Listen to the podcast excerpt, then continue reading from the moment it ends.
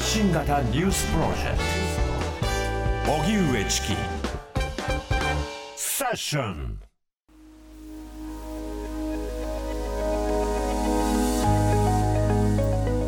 政治資金パーティーの裏金化事件。派閥が相次ぎ立件され解散へ。自民党はどこへ向かうのか。自民党の政治資金パーティーをめぐる裏金事件で岸田派、二階派、安倍派の会計責任者らが相次いで立件されそれぞれ派閥の解散を決定しました。一方麻生派を率いる麻生副総裁は派閥の解散に関して激怒し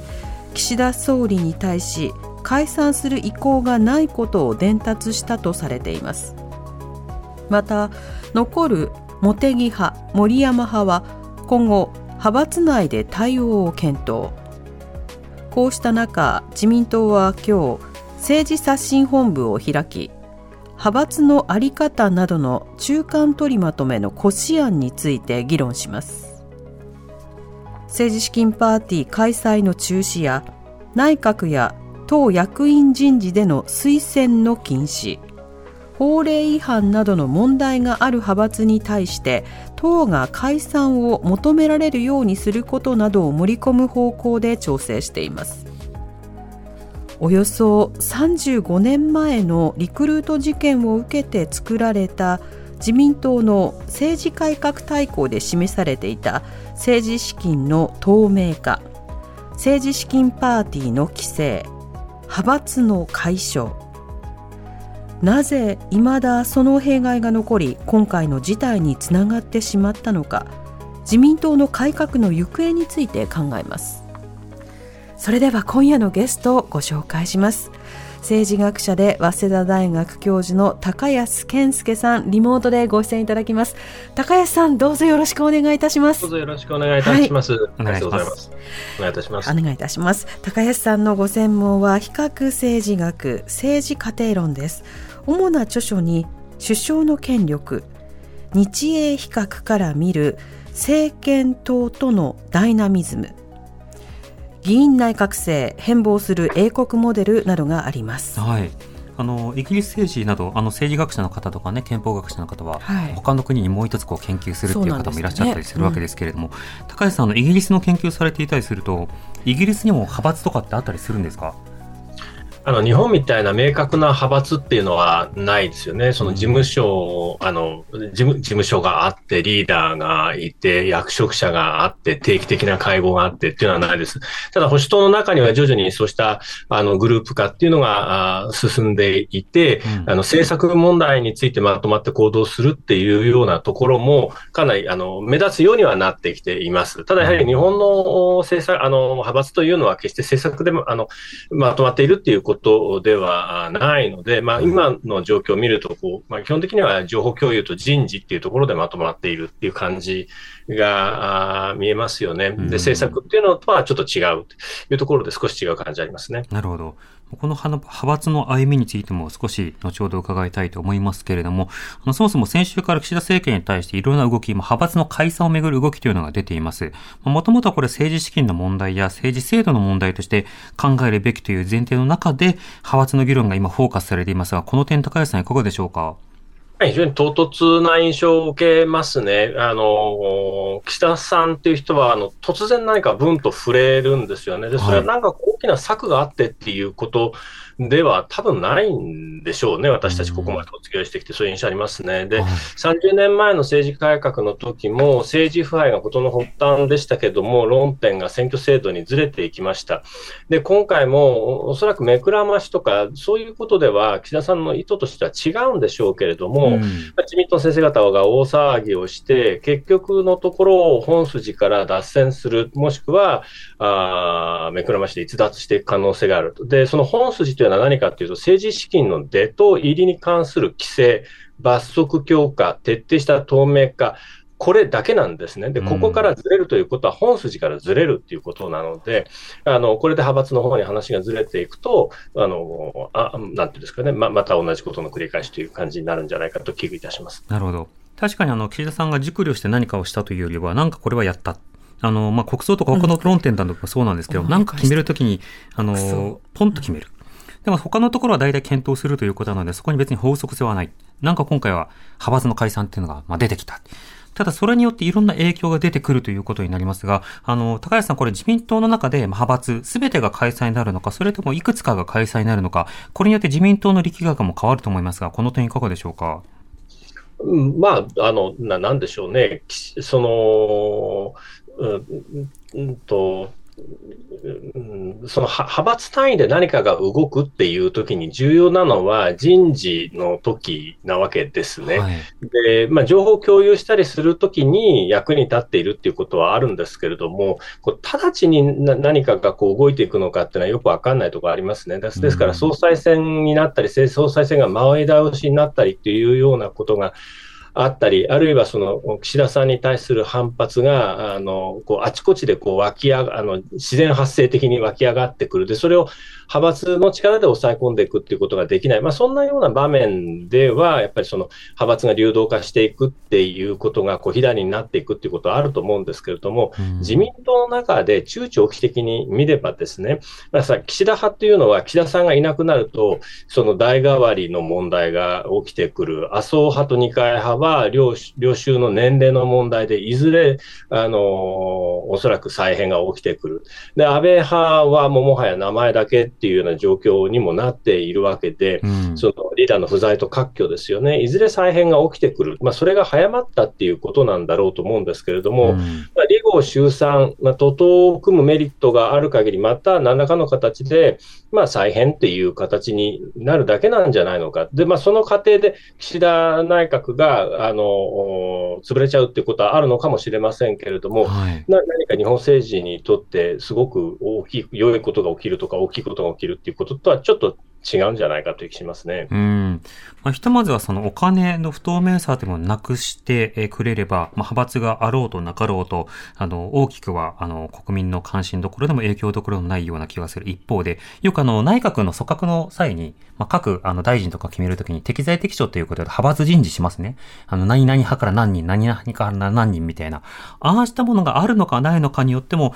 実はあの、政策のクオリティは変わるのかなという気はしますが、この点はどうでしょう？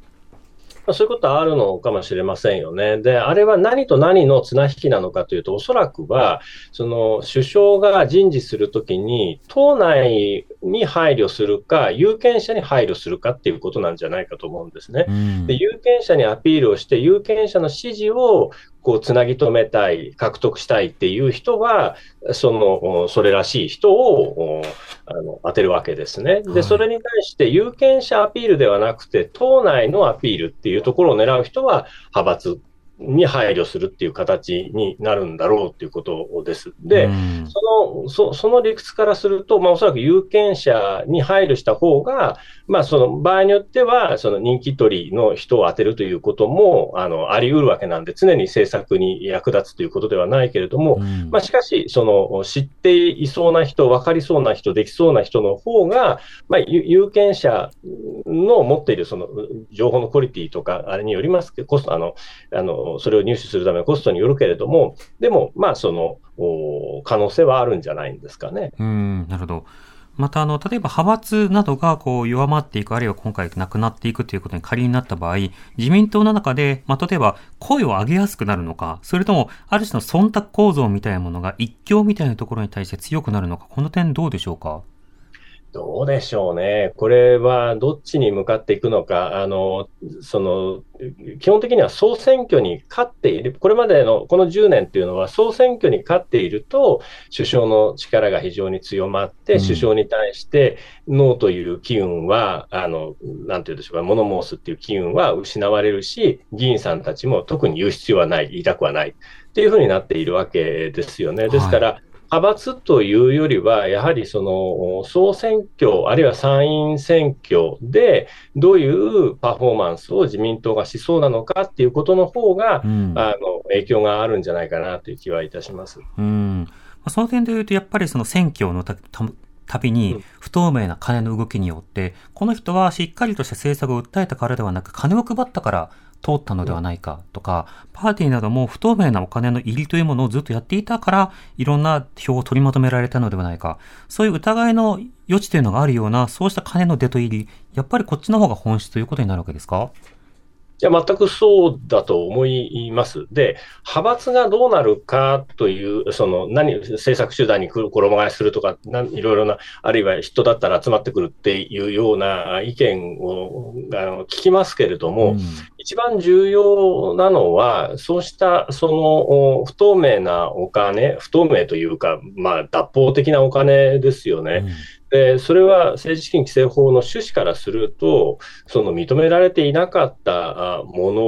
を使ってやっている。で、そうしたその恩恵っていうものがなくなれば、うん、まあ集まってこなくなるわけですよね。ですから、はいその派閥をなくすよりも派閥を通してこうもたらされる恩恵というものをなくしていけば、まあ、おのずと、あの、なんていうんでしょうかね、有権者にとって害のないグループっていうふうにななっていくんじゃないんですかね。で、そのお金の問題で、あの、以前も、申し上げたような気がしますけれども、はいやはりそのお金で、そのなぜその政治改革、1994年の政治改革の時に、その個人に対する企業団体献金が禁止されたのかということですけれども、それはお金を持っている人たちが政治家に特別なあのアクセスを持つ、近づくことができるっていうルートを塞ぐ塞ぐっていうことだったわけですね。うん、で政党にあの企業団体献金が残ったというのも次元的なものでい、いずれやめた方がいいっていう方向だったわけです、同様の趣旨で。ですね。だけれども、そのパーティー券の問題っていうのは、そのそもそも政党に対する企業団体献金は敬いになってそのまま残るし、派閥や個人に対して相変わらずそのパーティーなどの方法でお金が集まってくるっていうのは、アクセスのルート、お金を持ってる人にアクセスのルートを残しちゃったっていうことなんで、やっぱりその30年前と状況が変わっていないっていうのは、うんまあ、目指したものがあのなんていうか骨抜きになっちゃったっていうことなんだと思います。で、続けていいですかね。もちろん。で、これが政治改革が結局不完全燃焼だったっていうことなんですけれども、じゃあそもそも、その、お金を持ってる人だけがアクセスを持つっていうのはどういうことなのかっていうと、それによって、その得をする人たちが選挙である種のこうドーピングになっているわけですね。政治でお金かかるっていうふうに言うんだけれども、うんある人たちだけが、その、冠婚葬祭で手ぶらで行けるかと言ってお金を持っていき、地域の実情とか声を聞くためには秘書が必要だと言って、ある人たちだけがその資源を持っていると。うん、で、そうした人たちは多くの人たちが、まあ多くというか基本的に現現職、今議員さんたちなわけですね。で、その人たちが、その、不当、脱法的な形でお金を集めて、その選挙に使うということになれば、うん、選挙での競争が歪められるわけですね。というのは対抗馬は新人なわけですから、新人の人たちはそうした資源を持っていないと。そうすると、結局、そのお金を持っている人たちの声を聞いている人たちが選挙でも有利になっちゃって、罰せられることもなくって、再生産、その構図が再生産されちゃうと。まあ、ここの一つのパッケージっていうのが問題で、やめた方がいいっていうことになっているんだと思うんですね。うんこのやめなくてはいけないっていうその論理というものが広く共有されなくてはいけない。それはやっぱり民主主義の中で一票の各有権者の声というものを等しくこう聞いていくっていう、まあ、そうしたようなその中で、あの、選挙制度が維持されているわけですけれども、お金が持っている人がパーティー券などを通じて、まあ、票を取りまとめ、その代わり政治家に対して声を聞いてもらうという、まあ、そうした歪さというものを温存していると、私たちがこう選挙に求めている前提でというものが大きく崩れてしまうということになるわけです。ただ、もともとこの派派閥というのは、かつての中選挙区のタイミングにおいては、やはりその金が飛び交い、そしてある種票を取りまとめるための装置というような、そうした役割があったところ、まあ、選挙改革によってその制度といいますか、その役割が一定程度緩和をされたはずだと。しかしながらそこで抜け道としてパーティー券などの購入というルートが残ってきた。この派閥というのは高橋さん、もともとどういったもので、その役割というのは、あの、90年代以降どういうふうになっていたのか、ここはいかがでしょうか？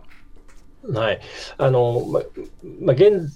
今のちょうどこの問題からですね、こう80年代の派閥と今の派閥がこう同じように見える、派閥の領袖の会が、顔が目立つっていうようなことがあって、同一する向きもあると思うんですけれども、はい、重要な点でやっぱりいくつかの違いがあると思うんですね。で、まずやっぱりかつての派閥っていうのは、総裁選で団団結するとき、ところに、まあ、党内的な意味があったんですね。うんうん、ですから、総裁選では必ず一致団結。ここでずれちゃったら派閥にはいられない。で、派閥の領袖が自民党の総裁候補になるっていうことだったわけですよね。はい、でそ、そのバーターでいろいろとやり取りがあったっていうことですけれども、今必ずしもそうじゃない。というのは、うん、総裁選挙で派閥が一致団結しているということはないわけですね。この前のあの岸田さんが選ばれた時もそうだし、菅さんの時もそうだし、あの忘れてしまいそうですけど、安倍さんも、その、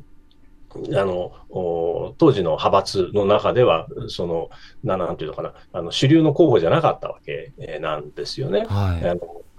なので、その派閥の領袖が総裁選で戦うための集団としてもともとあったけど、今全然そうじゃないわけです。でむしろ、その人事と情報の共有ところというところに、まあ、役割を見出しているっていうことなんですね。で、かつての派閥の方が圧倒的に首相にとっては、煙たい存在、あのー今の岸田さんみたいにこんな形に唐突に派閥の解散は絶対に言えなかったんですね。ですので、制約っていうのは、かつての方が、あの、はるかに強かったんだと思います。ただ、その、今と昔と何か共通点があるとすると、それは派閥が自民党っては内、自民党にとっては内向きのエネルギー、内向きの集団であるそこは変わらないんだと思うんです。つまり、多くの国民とか自民党に連ならない人々にとっては全然つながってないものなわけなんですよね。はい、なので、まあ、その岸田さんがそこに徹底して配慮してきたっていうのは、やっぱりその裏返しとして、あの一般の人たちからすると全然声届かないねっていうふうに見えるのは、まあそういうことなんだというふうに思います。うんうんこれ一方でその、この派閥の解消とか、それから献金の規制などを、その政治家の目線だけではなくて、例えば団体とか企業の側から見ると、その企業は当然自分たちの願いを聞いてほしいから、パーティー券など購入したりするわけですが、逆言えば、パーティー券など購入しないと願いを聞いてくれないっていうふうに、思ってしまっており、なおかつ自分たちの会社がそれをしないと、他の会社にこう抜け駆けされたりとか、あるいは他の何かにこう、かすめ取られてしまうっていうような恐怖感があると。だからある意味ではその各企業や団体などにとっても、せーので、まあ、献金体質というものをこう改善することによって、ある種フェアで、しかしながら何かしらの透明性がある声の作り上げ方というものを確保してほしいと、もうこう考える団体なども、まあ中にはあるのではないかと思うんですが、高橋さん、ここの見立てはいかがでしょうか？うん。あの、この企業団体献金、あるいは団体と自民党の関係っていうのも、かつてとは大きく変化してるんだと思うんですね。はい。で、その90年代以前ですと、強い団体の力っていうのはとても強くて、あのまだこれ政治改革があの実質的な効果を出す前の段階なので、まあ、90年代と申し上げてるんですけども、あの団体っていうのは、その俗議員に手厚くお金を渡して、派閥にもお金を渡して、そして自民党の議員さんの側からすると、団体に足を向けて寝られない。で、団体の代弁をするっていうのは基本的な仕事の一つだった。だから、そのやっぱりお金を渡した人が優遇されるっていう言い方が本当に適切だったんだと思うんだけれども、はい。ところが、その小泉改革以降になってくると、その小選挙区制の影響もあって、どこかの団体にべったりで当選する、どこかの業界にべったりだけで当選するっていうことがこう難しくなってきて、うん、その広く集めるようになるわけですよね。ですので、なんかどっかが大きく何億円っていうことではなくて、本当にその、まあ、それよりは少ない額で多くの人から集めるようになる。そうすると、その企業団体の側からすると、声を、今まさに大宮さんおっしゃったように、企業が声を聞いてもらうということではなくて、もし払っておかないと、あの、嫌がらせを受けるんじゃないのか、まあ、あるいは他のところに仕事が回回るんじゃないか、他の人は陳情を聞いてもらって自分たちは聞いてもらえないんじゃないかっていう、ちょっと言い方は悪いけれども、かつてのその暴力団のみかじめ料みたいな感じに、その受け取られていて、声だ、企業団体の側も声が聞こえて、聞かれているっていう感じを持ってるのかっていうのは、ちょっと必ずしも分かんないところがある。で、政治家の側もそこまで企業団体にとあの、もちろんいい顔はするんでしょうけども、そこまで強くその配慮する必要がなくなっている。はい、まあ、そういう意味で、あの、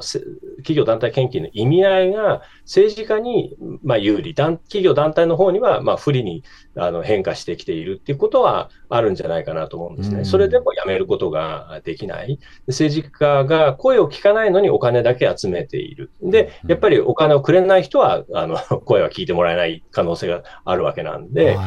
良くない状況が、まあ、さらに良くなくなっているって感じがあのあるんじゃないかと思いますうんなんか企業団体なども本来であれば、そうした不透明な、えー、非競争的な状況を生むような、えー、そうした献金制度というものをなくすべきだという、まあ、声を上げてほしいなというふうには思います。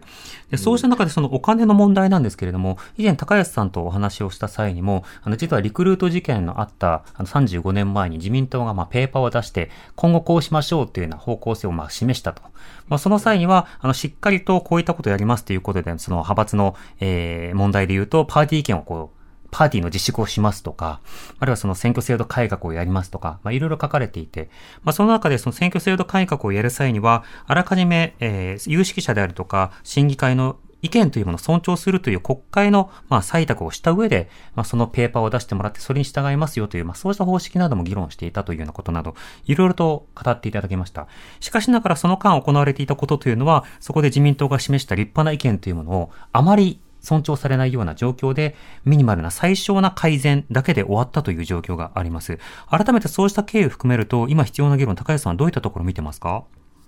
うん、そうですね。あの、国会議員の先生方、まあ、特に自民党の議員さんたちが、その、提案してくるっていうところは、まあもちろんされればされてていいと思いますけれども、その別、あの国会に別の形の機関っていうのを設けるべきなんだろうと思います。はい、で、そこが、あの、あの、基本的な、先ほど申し上げた、その、あの規則の現あの規則の徹底と厳罰化とあの透明性っていう、そういう柱であの提案をしてもらうっていう形が必要なんだと思います。で、ただ、その背景には、やはり政権交代の圧力っていうのがないと、受け入れない、あの多数派は受け入れない、時間が経つのを待つっていうことになると思いますね。旧文あの文書通信交通滞在費もたかだか日日割りであれだけ時間がかかったわけですね。で、はい本誌であった、その、領収書であるとか、1円単位の透明化っていうのは、全くなかったことになっちゃってるわけなんで、あの、そうした期間が必要であるし、その、有権者の側が、その、落としますよっていうふうになっていかないといけないと。ただ、非常に難しいのは、あの、えー、あの有権者に期待するというふうに言っても、有権者も困るわけですね。じゃあ、どうしたらいいんですかっていうことなわけなんで、はい、そのノーという場合にどういう投票行動をすると良いのかということを、あの対抗勢力がきちんとあの見取り図を示す。まあ、これがやっぱりその野党の役割なんじゃないんですかね。でこの役割を果たせないんだとすると、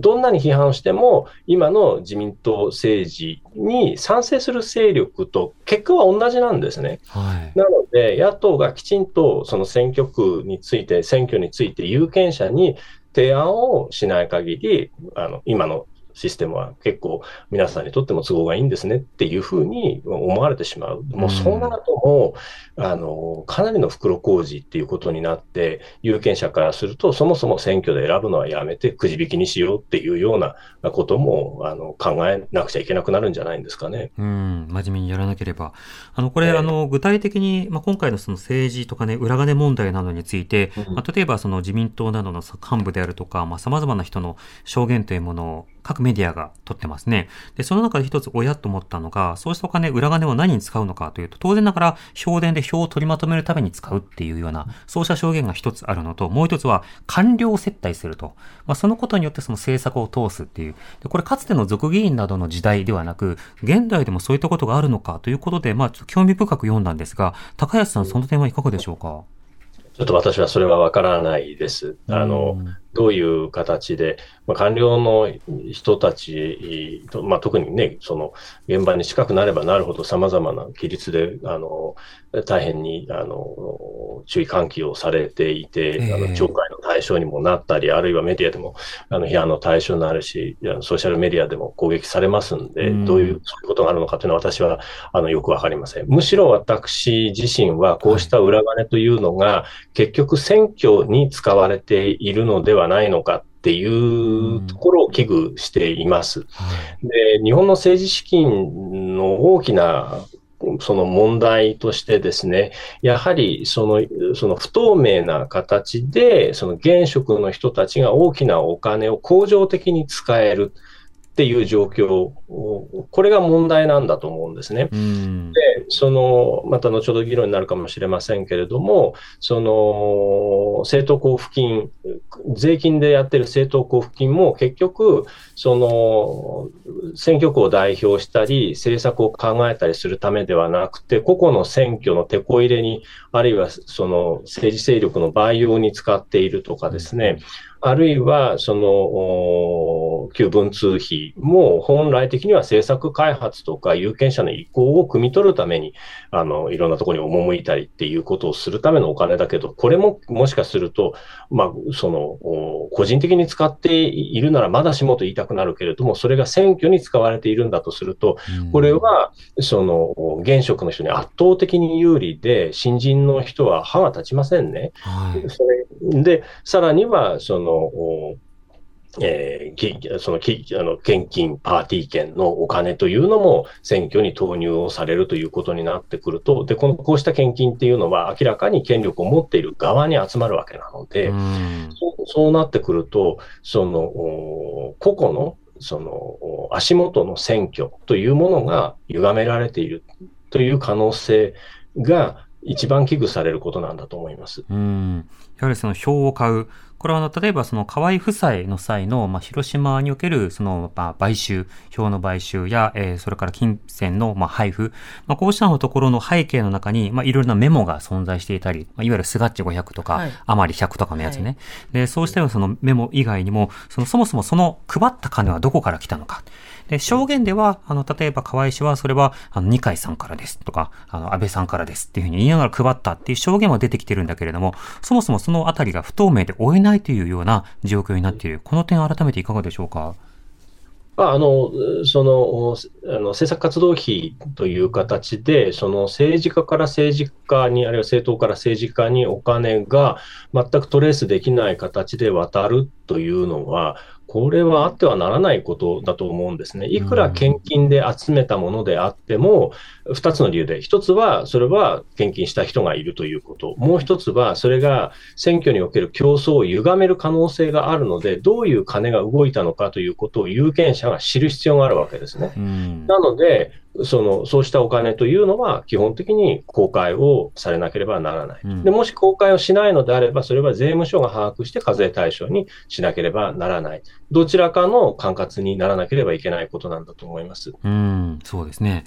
まあ、そうしたような状況、まあ、こういった改革が必要だっていうことが分かっているような状況の中で、まあ、各種世論調査が行われました。はい、また、あの、自治体でのね、選挙なども行われていて、はい。まあ、いろんな判断というのが出てきてるんですね。そのあたりについて、この後高安さんに伺っていきたいと思います。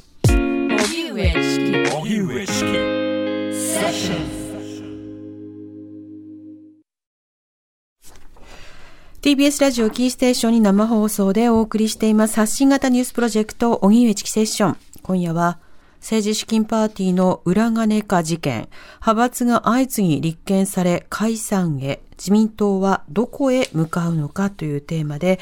えー、ゲストは政治学者で早稲田大学教授の高安健介さんです。高安さん引き続きどうぞよろしくお願いいたします。よろしくお願いします。はい、お願いします。さて、あの、今日のオープニングでもちょっと紹介しましたけれども、はい今日朝日新聞と読売新聞がね、世論調査の結あ果あ、そうでした。公表しましたね。はいはいで、基本的にはもう過去最低を継続しているというような状況なんですが、同時に、えー派閥の解消とか、えーそれから、まあ、今回のための刷新本部などについて、どういうふうにまあ判断するのかと。まあ、解散そのものについては評価をする人が一定数いる一方で、刷新本部については期待しない人の方が圧倒的に多いというような状況になっていました。こうしたまあ厳しい世論、とはいえも派閥はまあ解散好きにすれば、しかしそれで自民党が変わるわけじゃなさそうだねっていうような、そうした冷めた世論、これについて高橋さんいかがでしょうか？まあ、そうなりますよね。あの、うんどどどななんていうんですかね、まあ、むむしろあの減らなかったっていうことに あのあ、もっと。あの驚きというかあの、それでもやっぱりあの期待しようっていう有権者の声があるっていうことですよね。まあ、もちろんその8割近くの人があのあの支持し支持しているとは言わなかったっていうこと、まあ、ななんでしたっけね、不支持率が7割近くです支かね。持率今25%とか23%ですね。えーっていうことなんで、もちろんその 2, 2割の人の声っていうのも大事なんで、うん。あの指導者の人たちはちゃんと聞くべきなんだろうけども、やっぱり7割の人があなたたちじゃないっていうふうに言ってるわけですね。うん。そうですから、そのそちら側の対応ということも大事なんですけど、これからやっぱりその報道していったりするときに、与野党バランスをとっ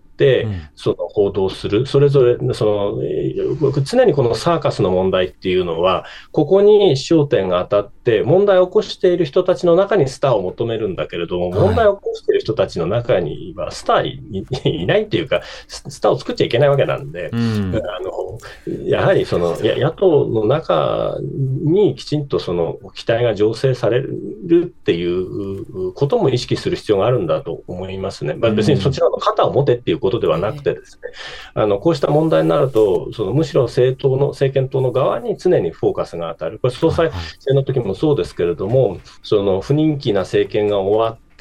えーまあ、本当であれば政党間競争、他の政党に目を向けるべきところところが総裁選になって、自民党の中だけに目が向けられるっていうようなことになると、これはその有権者にとってはあの良いことではないので、常にやっぱりその選択肢が何なのか、あのここが嫌だった場合にどういうふうに投票するのか、まあ、そうしたようなことについても、その情報の提供があることが望ましいと思います。うん、確かに。あの、今、サーカスって話ありました。これはパンとサーカスのサーカスですよね。はい、そうですね。要はそのパン、まあ分配とか、まあ人々に配るような食料とか、まあそうしたその、まあ、おひん、なんだろうね、こう、い飴をこう与えることによって、人々を政治的無関心やら黙らせることができる。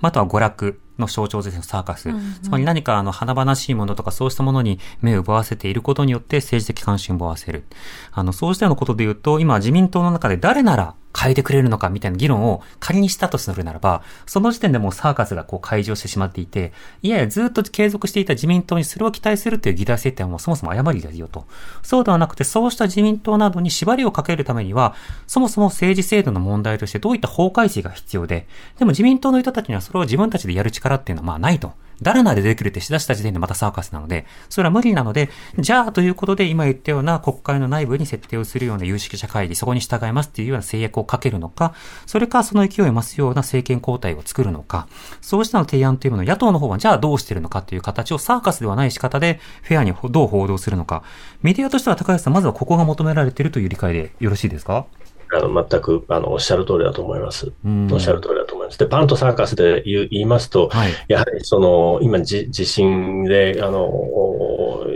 苦しんでおられる方いて、こんだけ時間が経っても、まだライフラインのところで、その復旧ができないというのは、あの、専門外の私には想像ができない。ただ、その、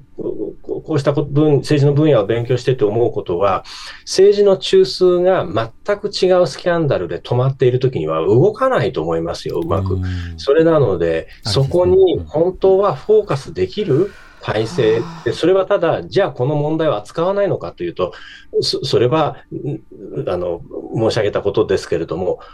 あなたたちではない人たちが本当はいたかもしれない。うん。政府の立場で発言しちゃいけない人たちがいたいるのかもしれないっていう問題の中で、この話は引っ込めて、その復旧にあの集中しましょうというわけにはいかないんですよね。なので、このテーマは扱うべきなんだけれども、なぜこれを扱わなければいけないのかっていうことについて、その責任は本当に大きいと思いますね。パンとサーカスではなくて、サーカスだけになってしまっていると。うんうん、確かに。パンすら配らなくなってる。でも、あの、献金してくれないとパン配らないよっていうふうにだけは言うみたいな、そうしたいびつな状況になるわけですね。いびつですね。であの今週、あの今週というか、この間注目されたのが、昨日え投票と開票が行われた東京都の八王子市長選挙でした。はい、でこれで自民党、公明党が推薦した候補が、え初当選を決めたということで、八王子というのは、えー、萩生田さんの地盤なんですね。うん、萩生田さんはあの今回の件だけでなくて統一教会の件なども含めて、はい、立て続けにいろいろなことが起きているわけですが、その八王子で自公候補が勝つ、さあこれをどう分析するかみたいなことが議論されてはいるんですけれども、これは国政の話と分けた方がいいのか、そこのあたりはどうなんでしょうか？いや、これはおそらく今日、あの、議論していることをそのままよく反映した、あの、事例なんだと思うんですけど、うんもちろん、あの、この選挙の中で何が行われたということは分かりません。あの、ですので、その、この選挙の具体的な場面ということではなくて、一般論としてですけれども、うん、今、あの、上さんおっしゃった統一教会問題も、裏金問題もですね、こうした地域の選挙で利用されている可能性があるわけですね。で、もちろんその、議員さんに配られるということは、東京で、あの、起きているとは、あの、思え、思えませんけれども、その、秘書を多く雇うとか、配布物を多く印刷するとか、集会を多く開く、これ集会場を借りたり、人、あの、人を手配したりするとかですね。で、おまけにそれを選挙前から、あの、継続的に行う、いろ、様々な形を使って、あの、行うと。で、そういうふうにして、その、選挙の一方に有利なように、あの、お金が、あるいは、その統一教会問題であれば、労力が使われていた可能性があるわけですね。で、そのこ、こからは一般論ではなくて、萩生田さん自身の問題だけれども、ところが、その、これは、えっと、19日でしたでしょうか、派閥の総会があって、いろんな方がここに出て、えー、不名誉な発言をされている方、あの、安倍さんに申し訳ないとか、そういう発言をされている方もおられましたけれども、うん、その、その、あの、適切に使っている、証拠なく適切に使っているという発言をした方もいますけど、少なくともでも、自分で、その、出てきて、その説明をするっていう人たちもいたわけですね。で、しかし、萩生田氏はここにも出てこずにですね、そして説明もしないで、その時の理由が地元の八王子市長選挙があるので、忙しいっていうことだったわけですね。はいあの、こうした問題に直面している人は、ローカルの選挙であっても関与すべきではないんじゃないんでしょうか。うここが疑惑の原点なわけですから、可能性があるわけですから、少なくとも関係がないとしても控えるべきだったんじゃないかと思いますね。で、他方で、その全国との関わりで言うと、うん、この時、その、まあ、あの、複数の、あの、候補がいらしたけれども、あの、1、2、3位で言って当選した方以外は、都民ファースト出身の候補が2人出ておられて、うん、その、都民ファーストの片っぽの方に野党の多くが、あの、支持をする。だけれども、そちら、あの、支持は、その2人の旧都民ファースト出身者の間でこう割れてしまう。で、さらに都民ファーストは、あの、当選した人を あの推薦しているというか応援しているっていうようなことでですね、自民党と公明党以外の対応が全くよくわからない。有権者にとっては問題があったとして、じゃあどこに投票するのが良かったんだろうか。これは本当に、その、うん、あの、与党を批判し、野党も批判するなんていうんでしょうかね、うん、その恩切り型に、これ、本当にやるべきでは今ないと思うんですけれども、この場面では、やはり野党がきちんとした対応をできなかった。で、もしかすると野党の責任にも濃淡があるのかもしれませんけれども、うん、あの、有権者としてはどうしてくれるんだっていうことはあるんじゃないんでしょうかね。そうですね。今のあの高橋さんの説明を前振りとした上で、その選挙前までは、あの萩田さんは説明をしてこなかったと、あるいは不十分だったと。それに対して22日、今日ですよ、あの記者会見を開いて、はいね、政治資金パーティーの問題について説明をし、5年間で2728万円、収支報告書に、まあ、不記載となっていたと。で、これで多大な政治不信を招いてしまったお詫び申し上げますというふうに言ったんですけれども、なぜ今日なのかっていうことは、高橋さん、これ、やっぱりみんな考えますよね。どうしても、八王子云々ということで表に出てこなかった人が今日出てくるっていうことは、これ事前に言っていたら、響いたからなのかっていう、こういった疑念が出てくる時点で、政治と金の問題の不透明さと、即座即座に会見をしないことの問題というのが、まあ、濃縮されているような事例だと思いますが、いかがでしょうか？全くその通りなんですよね。ですから、やはりその金曜日にきちんとその出てきて説明をしなかったということ自体が難しいですけども、その時に批判をされなければいけなかったんですよね。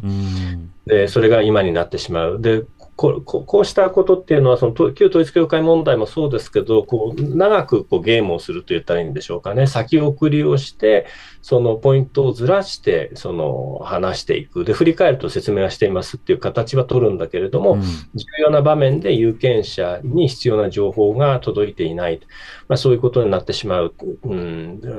なかなか 難しいですね。いたちごっこっていうところがありますけれども、まあ、しかし少なくとも、あの、そういうことを、やはりその有権者の側からすると、されたのだっていうことは記憶しておかなければいけないし、あの、繰り返し問題にしなきゃいけないんだと思う。ちなみにですね、一点、この説明責任ということと政治改革、この30年前の政治改革っていうのがですね、はい、ちょっとバランスが悪い、バランスというのかな、相性が悪いところがあって、はい、政治改革って政策で選びなさいって言われるわけですよね。うんで、その政権選択だとも言われると。で、これって未来を見て選ぶわけなんだけれども、はい、ところが説明責任って後ろ向いてあれは何だったのっていうことを聞いて選挙に行くっていうことなんですね。うんうん、でところが、その政治改革は未来未来っていうふうに言うんで、後ろの説明責任っていうのを、やっぱりその十分に配慮できなかった。で、政治家の側も説明責任より未来を向いて、前を向いてなんてことを言うわけですね。で、有権者もあれそうなのかなというふうに思ってしまうかもしれないけれども、しかし、適切な競争のルールを守らなかった人っていうのは、そもそも考慮しちゃいけない候補である可能性があるわけなんですよ。だから、有権者の側も前を向いて政策と政権だけではなくて、それまでの行い、信用に値する人なのか、政策的に何をした人なのかということを振り返る。未来を見るよりももしかすると、その、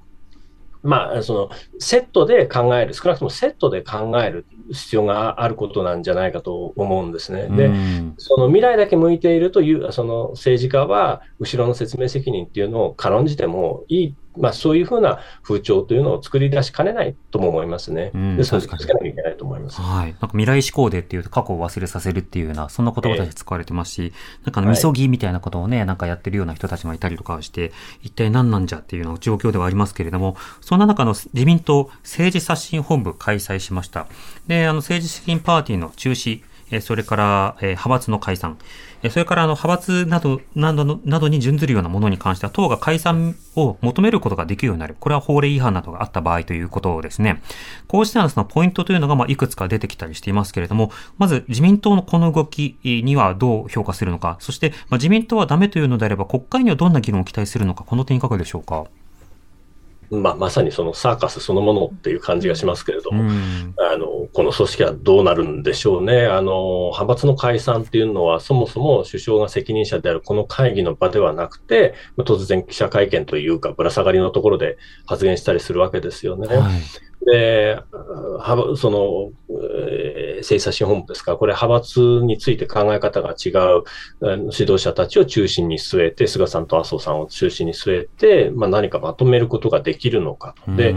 まとまったとしても、まあ、首相が完全無視して、またスタンドプレーする可能性もあるわけですね。で、そうだとすると、メンバーで参加している議員さんたちもですね、スタンドプレーはしても、頑張って、その、リスクを取って、中身のある提案に汗をかくっていうことは絶対しないんじゃないんですかね。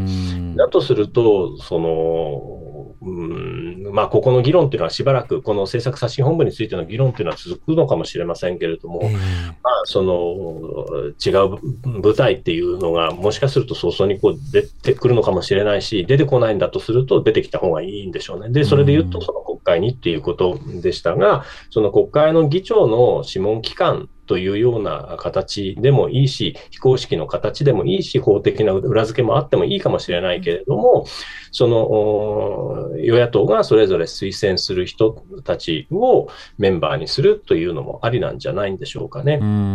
でまあ、その場合にこうしたあの部隊は必ず事務局がどこどこが担うのかということが問題になりますので、はい、まあ、事務局についてもやはりその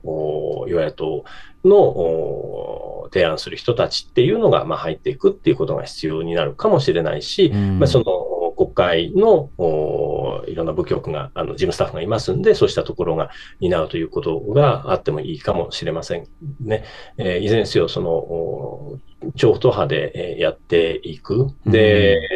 うん、その議論については、やはり段階的にはあの公開していく。で、世論とのキャッチボールの中で、まあ、メディアが中心なプレイヤーになりますけれども、そうしたところとのキャッチボールの中で、あのこの問題も扱うべきじゃないか、まあ、それがこう反映されていくような形がいいんじゃないんでしょうかね。うんそうですね。まあ、まず自民党の党内の問題については、あの別に、別にというか、私党員でもないし、あれなので、あの、まあ、あの今すぐどうこうっていう話をするというよりは、まあ、とりあえず金の話だけはオープンにしてっていう、説明と検証の方を先にしてくれと。派閥をどうするかって決めるのはその後でもいいから、まずは検証と調査と、その後に徹底と、それから説明と、場合によってはその謝罪とか、そうしたことを優先するべきで、結論先、早く決める。派閥どうすんのっていうのは、それは別で、その上で国会でどんな法律など今後審議をするのか、それどういったお金の出と入りについて相当程度規制というものを実効性を持たせてやるのか、ここがまあ一つ本丸であると思いますが、高橋さん、えもうすぐ国会開きます。この点注目いかがでしょうか？あの派閥の問題、派閥の議論っていうのは、まあ、出たばっかりですので、今あの一応こうやって振り返っておくということは大事だと思いますけれども、うん、もうあの直ちに政治資金の話に移るべきだと思いますね。うん、で、その企業団体献金、要するに政治家が受け取るお金とかプレゼントというのは、すべて献金と同じなんだっていうところは、まあ、出発点であって、はい、私はもうこういう状況になったら、5万円に揃えるということではなくて、うん、もうあの手続きを考えても、お金のやり取りはすべて領収書を持って透明化する。で、もちろんそれをそのクレジットカード払いにするっていうのは、あの、大にいいことだと思いますけど、とにかく1円単位ですべて透明化する。もう、うんあの、これでやりにくいとか言える立場ではないと私は思いますね。はい、で、それはその、政党交付金もそうだし、政策活動費もそうだし、企業団体献金もパーティー券もすべてそういう透明化っていうことが必要になってくると。で、それは総務省ではないところで、あの、事務局が管理するっていう形、もありなんじゃないんでしょうかね。うそうですね。あのそうしたあので罰則の強化っていうところは、その仮に今回、検察がやる気がある人たちがいて、どうしてもできなかったっていう思いを持っておられるのであれば、はい、あのこういうふうにしてくれればちゃんと責任が問えた、まあ、そうしたその提案というのが検察からあるっていうのも、